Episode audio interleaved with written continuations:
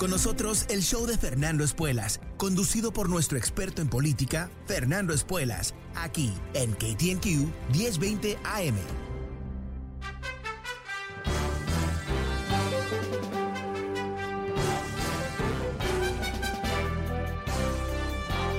Hola, ¿cómo estás? Soy Fernando Espuelas desde Washington. Muy buenas tardes. Gracias por acompañarme. Eh, como te conté ayer y la semana pasada, eh, mientras que el Congreso está de vacaciones, eh, voy a cambiar un poco el formato del programa, a abrir las líneas, a hacer un programa de tema libre esta semana y quizás la próxima también. Ah, te doy el número si quieres charlar, si quieres decirme qué estás pensando tú hoy, si quieres quizás hacerme una pregunta o debatir. El número es 844-410-1020, 844-410-1020 si quieres participar de esta conversación. Pero antes de ir a las líneas, ah, quiero contarte algo que recién surgió, eh, las noticias de esto. Es, es algo que, eh, no sé, me delita, me divierte, eh, porque es tan irónico, es tan predecible, es casi poético. ¿no? Yo tengo contando que los gobernadores republicanos de este país están aparentemente súper enfocados en matar el número máximo de sus ciudadanos. Eh, porque para ellos eh, las medidas de salud pública que han funcionado en todo el mundo, porque aparentemente un virus es un virus, es un virus, y el humano es el humano, es el humano, es el humano, entonces si se encuentran medidas para controlar el virus, se pueden utilizar en todos lados, ¿no? Pero en lugares como Texas y Florida, donde representan hoy por hoy el 40% de todos los casos de COVID en el país vienen de esos dos estados. ¿Y, qué, tienen e-, esos estados en común? Ah, aparte de estar en el sur del país, bueno, tienen ah, gobernadores republicanos que están completamente intentando posicionarse como los herederos de Donald Trump. Y eso implica, por supuesto, tomar decisiones en forma totalmente irracional, en forma emocional, e-, efectivamente, tomar decisiones que obedecen la eh, falsa lógica del trumpismo, que es básicamente desafiar los expertos, desafiar el conocimiento, desafiar la historia y la ciencia, ¿no? Eh, porque, bueno, porque eh, es muy complejo todo eso. Entonces, ¿Por qué te cuento esto en este momento? Eh, bueno, el gobernador Abbott en particular, ambos gobernadores de Santis en la Florida y Abbott en Texas, están luchando con capa y espada para asegurarse que las escuelas no determinen que los niños deben usar mascarilla. Ellos dicen que esto tiene que ser responsabilidad personal, ¿no? Un concepto que no existe, no, escucha lo que te digo, no existe en el control de una pandemia. Y una vez más, una pandemia no es política, no es ideológica, no es la pandemia de los republicanos o de los demócratas, no tiene nada que ver con eso. Eh, a través de los siglos, ah, de lo que ha sido matanzas salvajes de humanos bajo el impacto de una pandemia, un virus, una bacteria, hemos determinado ciertas cosas. Y, por ejemplo, ah, usar mascarillas es una de esas, entre comillas, tecnologías que protegen a la gente. Esto no es algo ah, controversial, eh, es cultural, ¿verdad? Eh, en otros países, como en Asia en particular, hay tremenda ah, conciencia social. Entonces, antes de la pandemia, eh, si tú viajabas en un tren o ibas a una tienda y no te sentías bien, te ponías una mascarilla. ¿Y por qué? Porque es la manera de protegerte a ti y proteger a otras personas. ¿no? Esto es bastante común.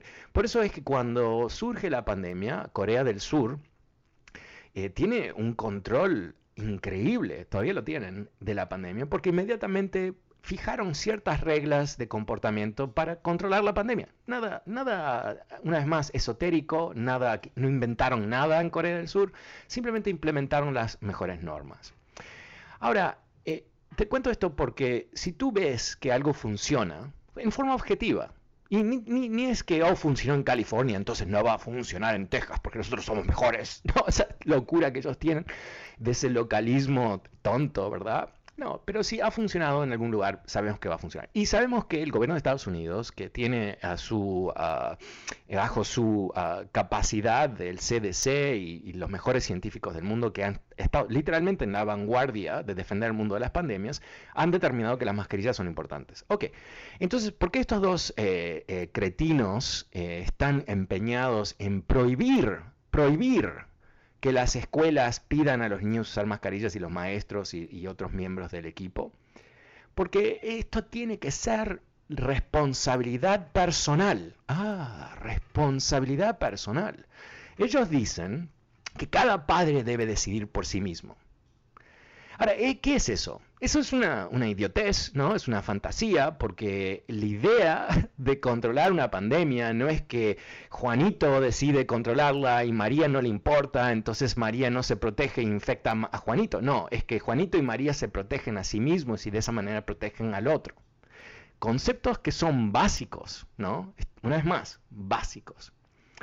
Pero ellos tienen esta, esta uh, idiotez de decir que lo que ellos están uh, empujando es uh, estos, a la diferencia de los comunistas, demócratas, ¿no? Nosotros, libertad personal, que, que, es una completa mentira. En, en Texas, libertad personal aparentemente está limitado a hombres blancos, ¿no? Porque si eres una mujer de cualquier color, eh, no, tu cuerpo no es tuyo, tu cuerpo está controlado por los hombres blancos que controlan la legislatura, ¿no? Eh, así que eh, si es un niño, tampoco tienes mucho control, ¿no? Porque eh, ¿qué, qué, necesita un niño? Ser protegido, ¿verdad? Eso no es lo más básico. No nos enseñan eso desde chiquitos.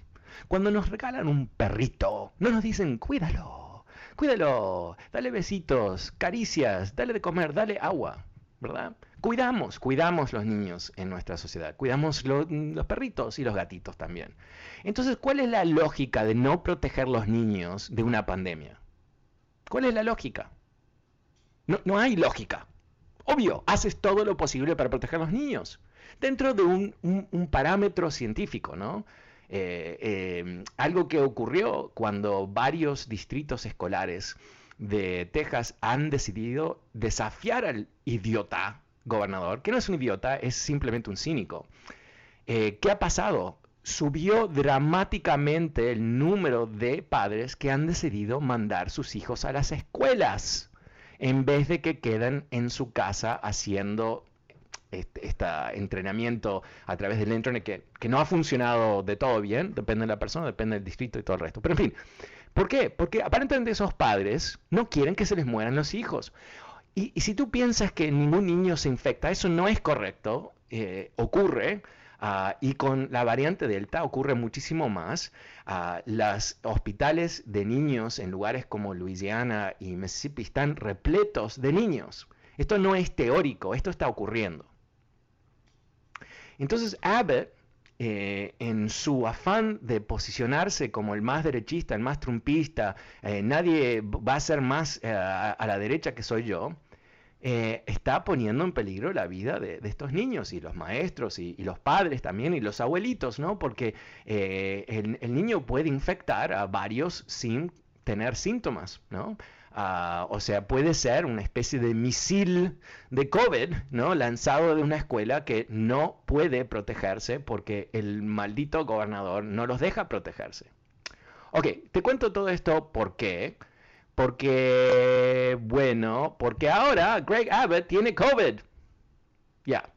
Ahora, no le estoy deseando que se enferme ni nada por el estilo, obviamente, ¿no? Espero que se, se cure y, que todo salga bien y, y, están reportando que no tiene síntomas porque ha sido vacunado y todo el resto. Pero esta responsabilidad personal aparentemente puede haber logrado la infección de mucha gente, porque ayer, anoche, la campaña, campaña, campaña, campaña, este no es un líder, este es un politiquito que está tratando de mantenerse en el poder y, tiene sueños de ser presidente de Estados Unidos, que Dios nos salve de, ese futuro, pero en fin, eh, estuvo con, ah, dando un discurso político a 100 personas y publicaron las fotos en las redes y sorpresa, sorpresa, Mr. Personal Responsibility, Governor Abbott no tenía una mascarilla.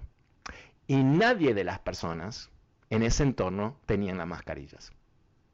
Quiere decir que o alguien lo infectó a él, o él ha infectado gente, o... pero ahí hubo una situación que si él hubiera sido un, un líder, no un cínico, no un politiquito, un líder, hubiera hecho qué? Hubiera seguido las instrucciones del CDC que nos han dicho que inclusive las personas vacunadas deben utilizar una mascarilla en un entorno cerrado como ese discurso que él dio. O sea, tan de simple, tan de simple. Y más que eso, ¿no? Porque un gobernador es un, es, es un punto de referencia para mucha gente. Sin duda hay muchos tejanos que se van a morir mañana o en dos semanas o en tres meses que ven a este imbécil por las calles, en las fotos, en la, en la tele, sin mascarilla. Y dicen, si él no usa mascarilla, ¿para qué voy a saber yo? Él tiene más información que yo. Él es más inteligente que yo. Él es el gobernador. ¿No? Y, esto es, eh, no para cambiar de tema, pero eh, cuando la gente dice, pero ¿cómo es que Donald Trump, que se, se autoadjudica toda responsabilidad de las vacunas, como que fue él en el laboratorio ahí con los tubitos generando la vacuna, no, ok, whatever. Pero, ¿por qué es que él no le recomienda a sus millones de seguidores que se vacunen? Y la razón, se publicó el otro día, es que él piensa que eso ayudaría a Biden. O sea, si baja el número de infecciones y el número de muertes, eso ayudaría a Biden. Entonces Donald Trump no quiere decirle a su gente, que son el grupo número uno en el país no vacunado, que se vacune. Eh, y eso me parece que es exactamente lo mismo. O sea, esta gente no le importa eh, los seguidores, no le importa eh, ningún tipo de realidad objetiva, viven en, un mundo ideológico fantasioso que, de este punto de vista es mortal, ¿no? Y están dispuestos a eh, bajar a todo el mundo en su entorno, si es necesario, para lograr su, éxito y avanzar con, con su visión política. Así que no sé qué va a pasar ¿no? con Abbott, no sé si va a pasar mucho, eh, pero eh, yo creo que, esta es, una deliciosa ironía en el día de hoy. una vez más, no por, desearle a él ah, con mala onda que se enferme, ojalá que no, ah, ojalá que no tenga... De hecho, le están dando el medicamento ese súper, súper ah, avanzado que le dieron a Trump para salvar a Trump. O sea, él está bien cuidadito, pero igual, no, no le deseamos mal. Pero sí quizás, ay no, ¿qué voy a decir? Quizás un poco arrepentido, ¿te parece? Que diga, bueno, quizás si yo hubiera seguido las instrucciones del CDC y hubiera usado una mascarilla en público, no me hubiera infectado. Y quizás no hubiera infectado a otros, ¿no? Pero no sé, eso debe, que, no sé, si el COVID te reemplaza el cerebro y te da un cerebro de humano, o sigues ah, por dentro con el, cerebro de la lagartija de Abbott y de Trump, ¿no? Esa gente. No sé. Me imagino que no hay un reemplazo de cerebro posible, lamentablemente. Bueno, ok, te quería contar eso, pero vamos a ir a las líneas, eh, como te vengo diciendo, hasta que el Congreso vuelva. Uh, vamos a hacer un poco de tema libre. El número es 844-410-1020. Llámame, cuéntame qué estás pensando. Empezamos la tarde con Homero. Hola Homero, ¿cómo te va? Uh, Fernando, buenas tardes. Siempre un gusto poder hablar con usted. Gracias. sin duda, esto de la pandemia pues es el tema número uno, ah, pero me gustaría pues opinar acerca de lo que está pasando con la decisión del presidente Biden de salir de Afganistán y acerca después de porque he escuchado por ahí los periodistas últimamente muy muy críticos, muy humanos, hablando de la desgracia, de que se abandona la gente y todas esas cositas, pero analizando un poquito la situación y acerca de lo que usted ha, dicho acerca del, del abandono de poder o del reemplazo de poder, pienso que el, la toma del, del talibán de, Afganistán de forma rápida fue prácticamente bien planeada junto con Estados Unidos. Acerca de lo que usted ha mencionado de, del reemplazo de poder, pues de la ¿qué, pasó cuando cuando se debilitó Al Qaeda y incluso el Talibán y luego la caída de algunos dictadores como Gaddafi y el otro ah, antes que él en, Irak. ¿Qué, qué, qué salió cuando se cuando hubo este abandono, este este reemplazo, este esta escasez de poder en esta región? ISIS, una bola de locos, hambrientos, caníbales y demás. Entonces pienso que, que definitivamente fue un plan, no es que simplemente se les ocurrió y nos vamos y que llegue el talibán de un día para otro. No pienso que fue una decisión bien tomada a mi juicio acertada porque como ya le he dicho en, en, la, en otro programa, es que el talibán aquí es vendido como una organización terrorista, pero allá el talibán es el pueblo afgano. Entonces, pues, eso, no, eso no está totalmente claro, pero... mira, eh, es una interesante teoría la, la tuya, Homero, que esto fue planificado. Eh, yo, yo, creo que, eh, por lo menos lo que he leído, no, ah, que fue una tremenda sorpresa que ocurrió a esta velocidad. Lo que se había publicado, no sé si fue la semana pasada o hace dos semanas, es que pensaban, y, fue todo un shock cuando lo leí, que Kabul iba a caer en 90 días. 90 días. O sea que ya lo veían, veían el, fin, lo que no veían eh, fue que el fin fue tan rápido, o sea, no esperaban el colapso total de las Fuerzas Armadas de Afganistán, ah, no creo que esperaban que el presidente se fugaba con un helicóptero lleno de dinero. Eso me parece que está claro, eh, porque al fin y al cabo, si uno piensa cuál es el beneficio para Estados Unidos de lo que ha ocurrido, cero.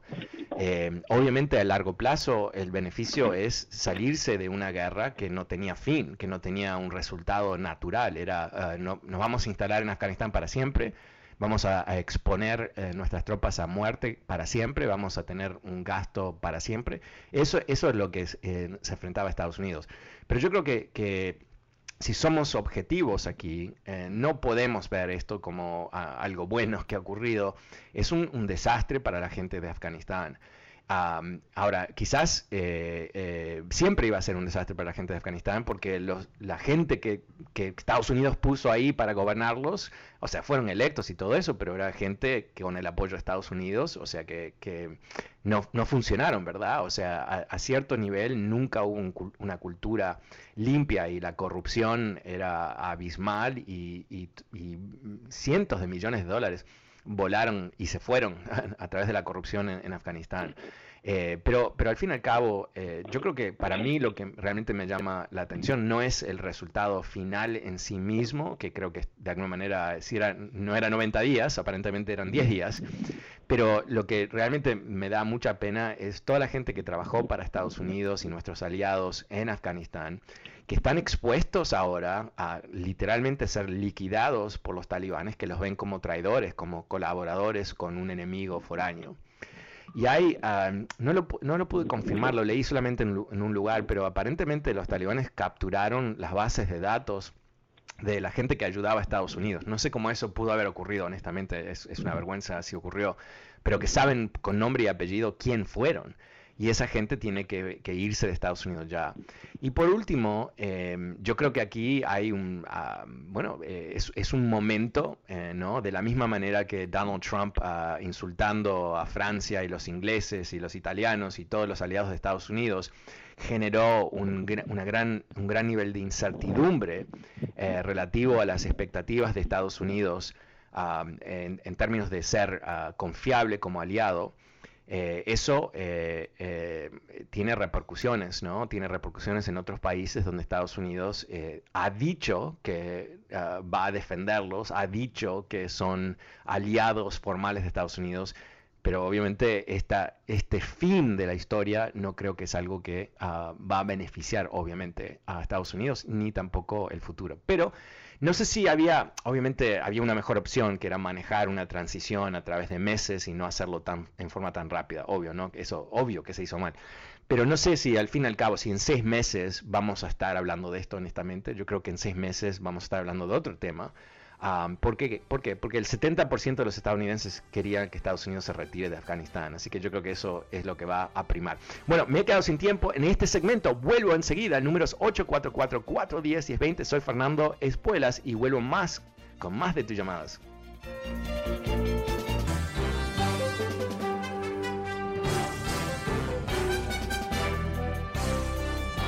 Hola, ¿cómo estás? Soy Fernando Espuelas desde Washington. Muy buenas tardes. Gracias por acompañarme. El número es 844-410-1020 si quieres participar de esta conversación. Llámame, cuéntame qué estás pensando tú. Quizás tienes una pregunta, quizás tienes un comentario. Es tema libre hoy en el programa, mientras que el Congreso está de vacaciones. Nosotros estamos de tema libre. Así que volvemos a las líneas con Sergio. Hola, Sergio. Buenas tardes. ¿Cómo te va? Sí, buenas tardes, Fernando. ¿Cómo estamos? Bien, bien, gracias. Cuéntame. Mira, uh, tengo una pregunta. Uh, no soy, mira, te voy a explicar para que más o menos entiendan y vayamos por ahí. Este programa pues, no es para pelear ni nada, yo nada más para te escucho y todo. No soy republicano, no soy demócrata. Pero te escuché hablando acerca del gobernador de Texas, de que hizo un meeting con 100 personas, se infectó, bla, bla, bla. Pero a mi pregunta es, ¿por qué también no tocas a veces el tema como Obama, que hizo una fiesta de 200 personas sin mascarillas y nada? no, es mi pregunta, ¿no me entiendes? No, no es... Ya, ya, ya, ya. Entonces, yo me pongo a pensar eso, ¿me entiendes? Luego dices tú ah, que, es la, que el gobernador dice que es la responsabilidad de sus padres mandar a sus hijos a la escuela sin mascarilla, como ellos quieran. Pues yo digo que sí es la responsabilidad de los padres, ¿no?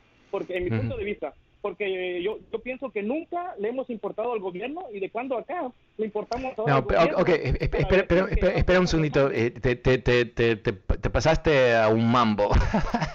ok, eh, eh, por más de 100 años y reconocido en las leyes de Estados Unidos también, eh, se entiende que los gobiernos tienen derecho a tomar medidas para, que, para proteger el pueblo de lo que son enfermedades.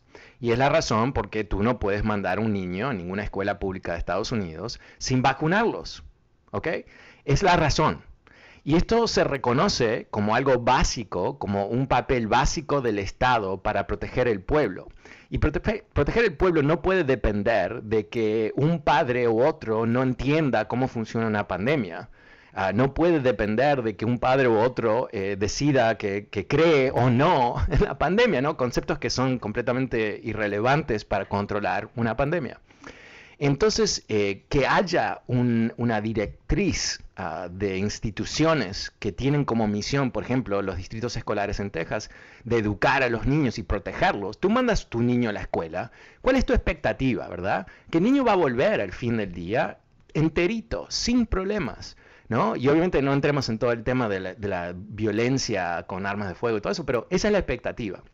Entonces, ¿cómo no puede existir la misma expectativa que en mediados de una pandemia que ha matado más de 600.000 estadounidenses eh, y infectado millones y millones de otros, que el gobierno no tome acción concreta para proteger a la gente y en particular proteger los niños, que es, lo más básico, ¿no? Entonces, eh, de la misma manera que los padres tienen oh, un sinfín de derechos sobre sus niños, pero no los pueden abusar, no, es legal abusar a un niño, inclusive si eres el padre.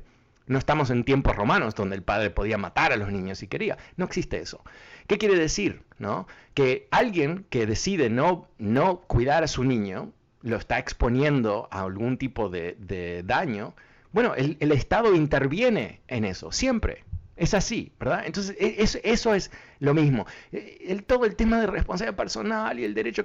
Yes, pero no. O sea, una vez más, no dependemos de la responsabilidad personal de los, de los padres para proteger a los niños del sarampión o del polio. Hemos dicho como sociedad que estos males hay que controlarlos y la, la, única manera que se controla es si hay niveles altísimos de vacunaciones. Ok, pongamos eso del lado.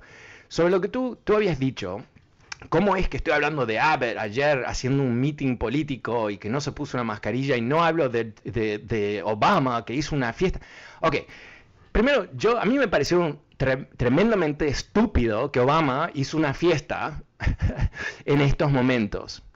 Pero, o sea, no hablé porque no, me parece relevante. Es un, es, el tipo no es presidente de Estados Unidos, no es gobernador, no tiene responsabilidad sobre la gobernación, pero me pareció que a nivel simbólico se equivocó.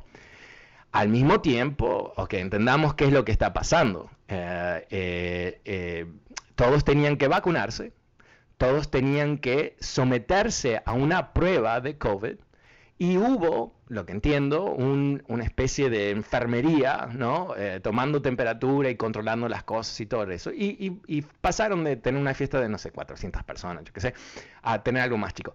Igual, a mí me pareció que era medio loco que lo había hecho. Pero, ¿sabes qué? Es un tipo exitoso, es un tipo eh, cumpliendo 60 años con amigos poderosos. Se va a hacer una fiesta, ok, perfecto, me pareció mala idea. Ahora, Abbott es totalmente diferente la situación. Esto no es una decisión que él tomó en su vida personal, ¿no? Él es gobernador, él es el ejemplo, él es el que determina muchas cosas ah, en Texas. Y a propósito, desafiar la recomendación del CDC no es simplemente una decisión personal de él, es una decisión política. Es decirle a los tejanos, no importa lo que dice el CDC. ¿Y por qué dice que no importa? Porque es parte de su rutina, ¿no? Es como un comediante, ¿no? No es que lo cree, pero para él le sirve a todo este idiotez de la responsabilidad personal y todo eso, que no, no, tiene, no tiene juego dentro de manejar una pandemia. No, no funciona así, ¿no? Pero en fin, eh, e, e, esto es como, imagínate, para darte un ejemplo, qué ridículo es ese concepto, ¿no?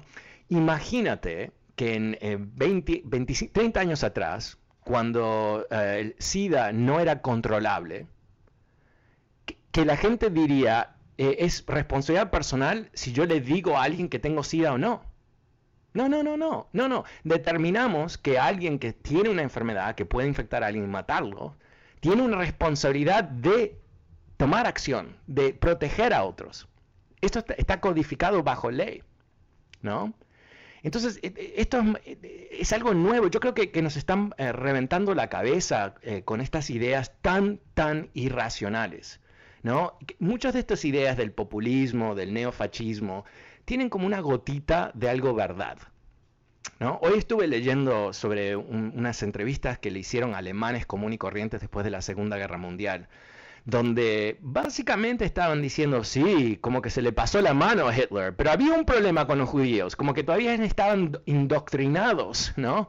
En, creer esas cosas. Ah, estaban muy, muy indoctrinados. Y yo creo que eh, los republicanos en el 2021 están jugando un papel semejante, indoctrinando a la gente con ah, conceptos que no tienen no son racionales, no se pueden explicar con la lógica y las y evidencias, son emocionales. Pero en este caso las emociones matan, ¿no? Entonces el punto de, Abbott, desde mi punto de vista por lo menos, es que él es ejemplar.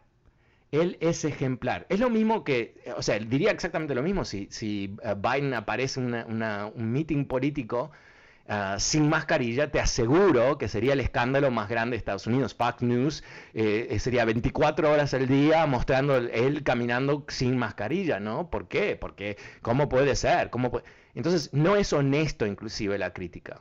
Pero gracias, Sergio. En números, perdón, 844-410-1020 es tema libre hoy en el programa. Pasemos con Araceli. Hola, Araceli, ¿cómo te va? Buenas tardes.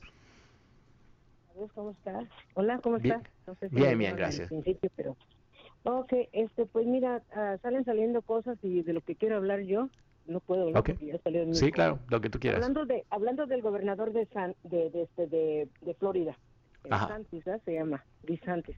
¿eh? No puedes compararlo con Obama. Obama ya salió, ya no es presidente, ya, ya estuvo. Este es gobernador y tiene la obligación de que trabaja para, para la gente.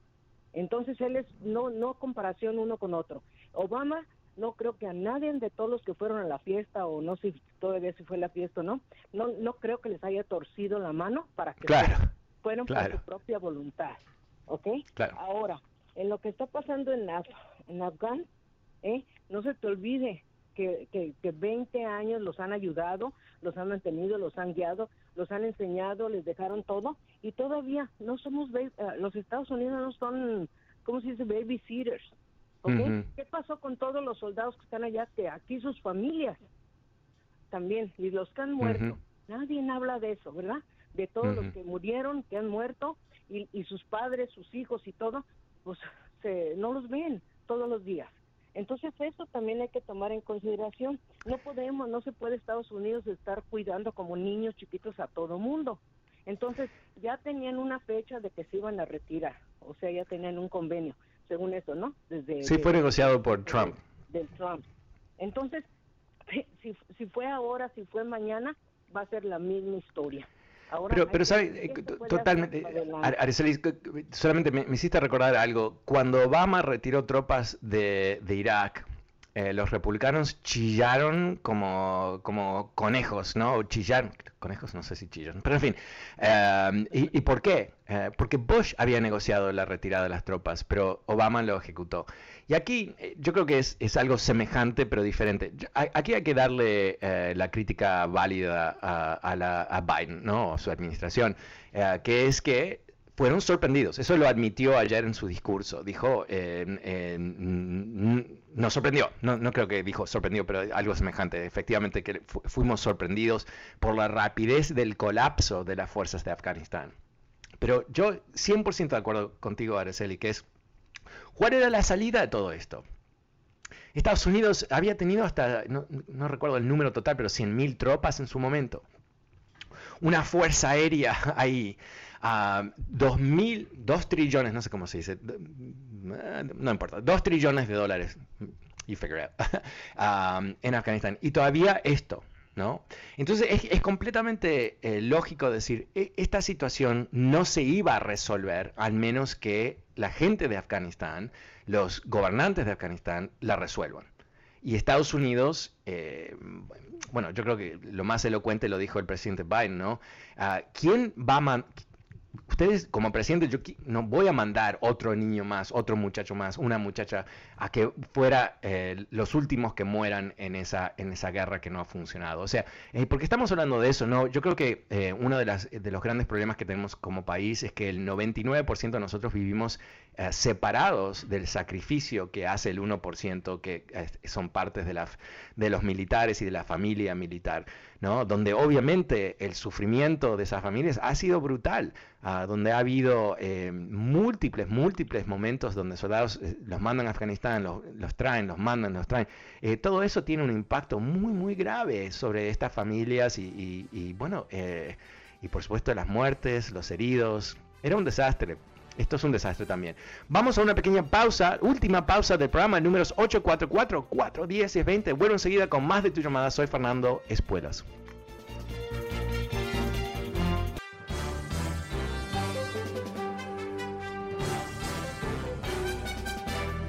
Hola, ¿cómo estás? Soy Fernando Espuelas desde Washington. Muy buenas tardes. Gracias por estar conmigo. El número es 844-410-1020. Es tema libre hoy en el programa. Volvemos a las líneas con Gaspar. Hola, Gaspar. ¿Cómo te va? Hola, buenas tardes, Fernando. Justo saludarte y oírte otra vez. Gracias. No, mira, sí, nada más quería comentar sobre lo de Afganistán.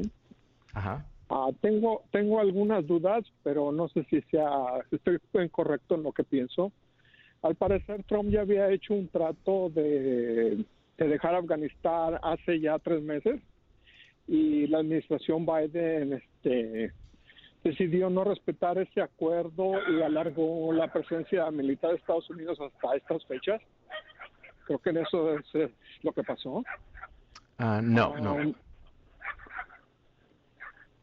no, no es lo que ah, ocurrió. no, no, eh, no eh, la administración de Trump negoció eh, con los talibanes eh, dos años y cuando vino eh, Biden decidió que él iba a retirar las tropas antes del aniversario.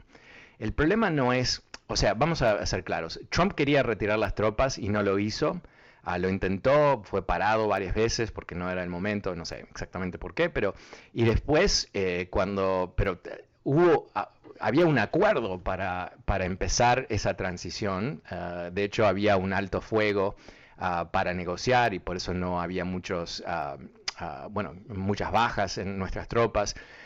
pero lo que creo que es importante entender es que eh, la salida ha sido mal manejada. O sea, eh, de alguna manera la gran sorpresa que nos hemos llevado todos es que qué vacío era el gobierno de Afganistán, que Estados Unidos había financiado y había respaldado por 20 años, y qué vacío fue el esfuerzo, pero titánico, de construir unas Fuerzas Armadas para Afganistán. Fuerzas Armadas que se rindieron básicamente en forma inmediata.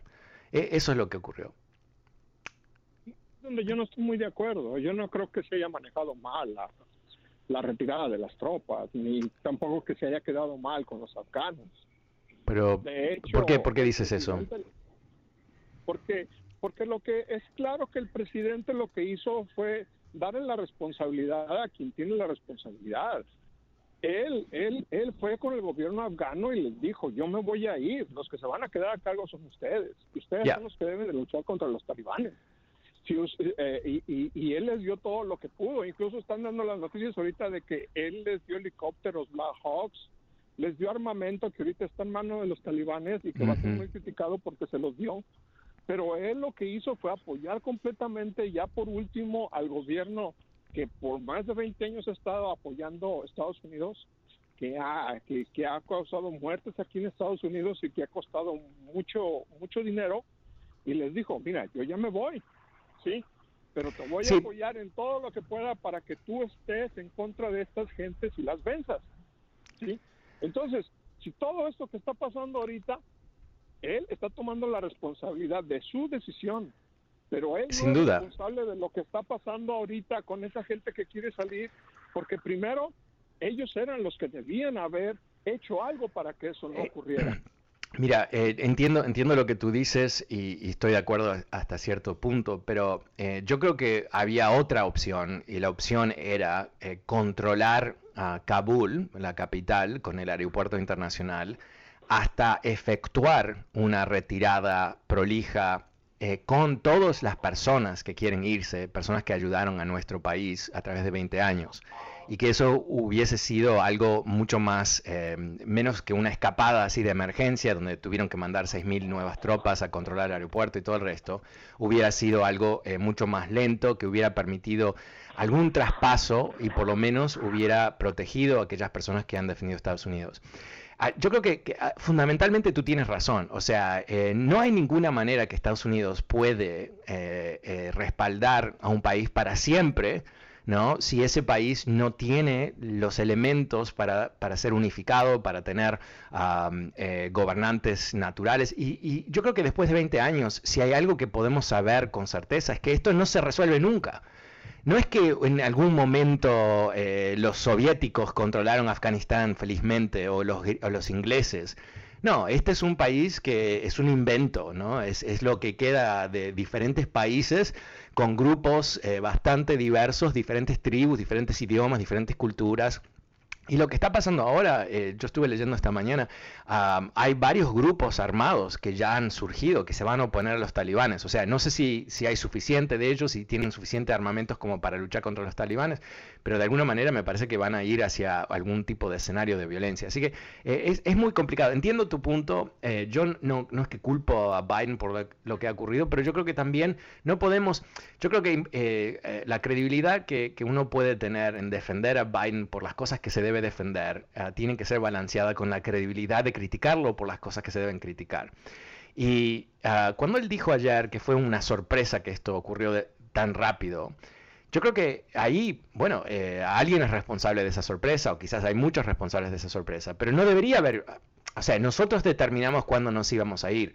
Que haya una sorpresa no me parece lo más lógico del mundo, excepto que ocurrió.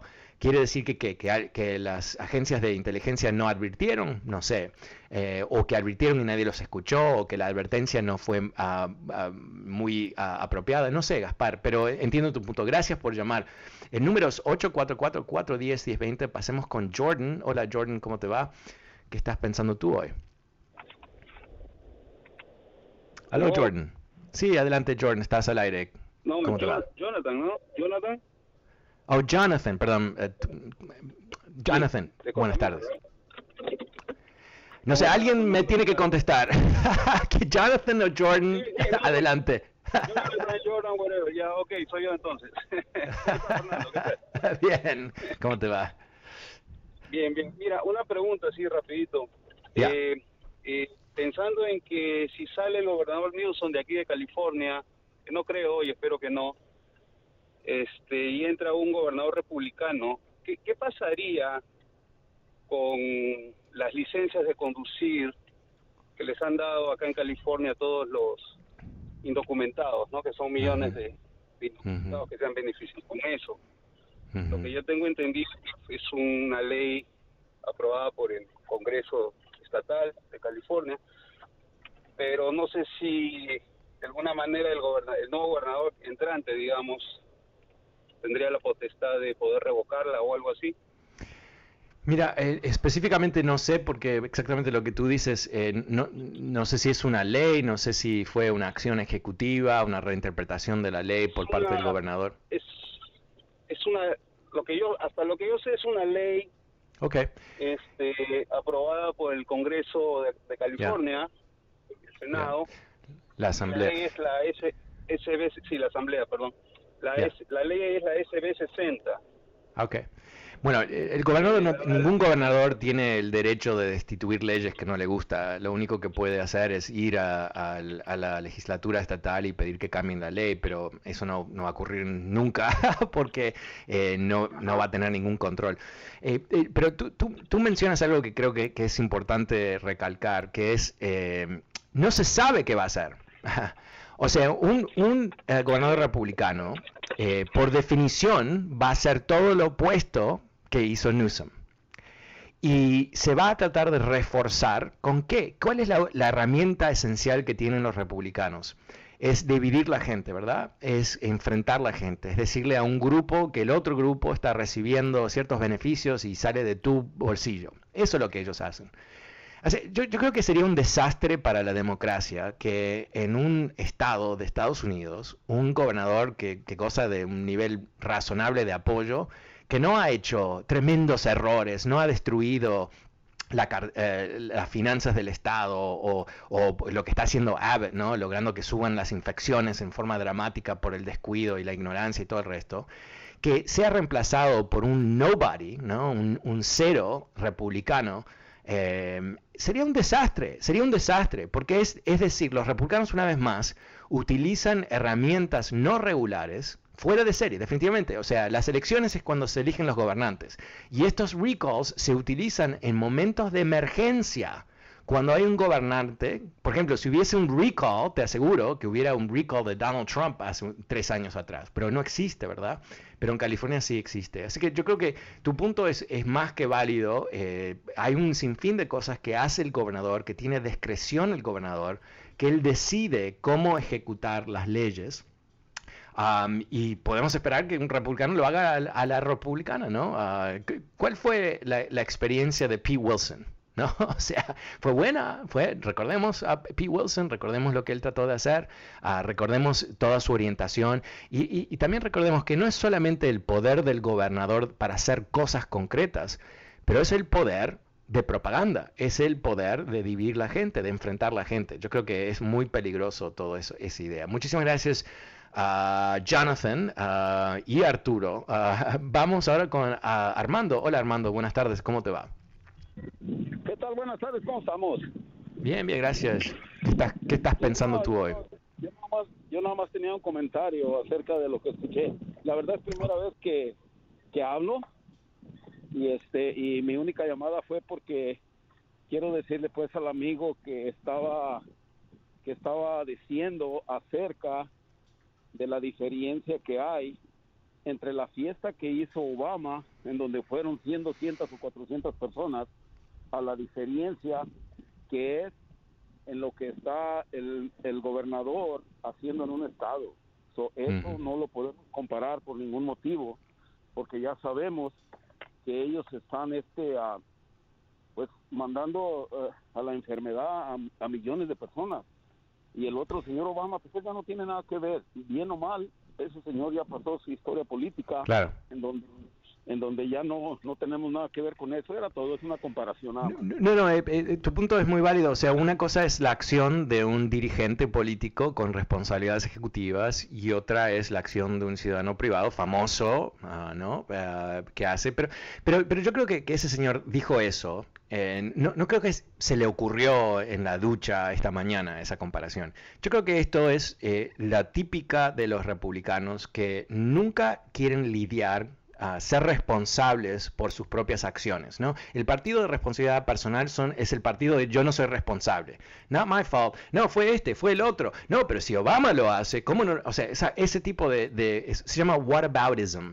Whataboutism es esa técnica tan ah, siniestra en donde tú le dices a, a mi sobrino, esto me ocurre constantemente, por eso no, no, salgo con él nunca más, pero yo le digo, pero ¿no ves que, Donald Trump eh, insultó a los mexicanos? Sí, pero en, el, en 1860 eran los demócratas que estaban a favor de la esclavitud. Y yo digo, pero ¿y? ¿So what? ¿No? No tiene nada que ver. Pero nunca es como, es, es como patinar sobre el hielo, ¿no? Nunca puedes pararte sobre un hecho. Siempre tienes que patinar a otro lugar. Y eso es lo que ellos hacen. Y yo creo que de, eso se trata. Pero no, puede haber ninguna duda que un dirigente político que tiene como responsabilidad primordial la seguridad de los ciudadanos, ha expuesto, estoy hablando del gobernador Abbott, a, mucha gente a infecciones y que sigue con, ah, siguiendo una política destructiva, prohibirle a las escuelas de tomar la decisión de tener mascarillas o no para los niños. ¿Qué es eso? ¿Cómo eso va a salvar a un niño? ¿No? Y, esto, este es el punto, no, no para ser demasiado dramático, pero solamente tiene que morir un niño para que esto sea un desastre, ¿verdad? ¿No? O sea, ¿cuántos niños podemos matar simplemente para que el gobernador Abbott ah, gane las elecciones el año que viene? ¿Cuántos niños te parece? ¿Una docena? ¿Tres? ¿Cien? Uh, ¿Cinco? Uh, ¿Quinientos? ¿Mil? Yo pienso cero. Ese sería mi número, ¿no? Eh, cuando se puede salvar a un niño y no se hace, o al revés, se expone ese niño al peligro del riesgo, a, peligro de, una infección de la muerte, lo que tenemos ahí, eh, ¿qué es eso? No, eh, no es inepto, eh, porque inepto infiere que, no sabe, sabe. es, algo mucho más oscuro, mucho más, bueno, peligroso a cierto nivel. Gracias, Armando. pasemos con Mauricio. Hola, Mauricio, buenas tardes, ¿cómo te va? Ok, vamos con Arturo. Hola, buenas tardes, Arturo, ¿cómo te va? Muy bien, muchas gracias. Mire, yo nada más le quería decir sobre la vez pasada que usted habló del armamento que México estaba demandando a las compañías fabricantes de armas.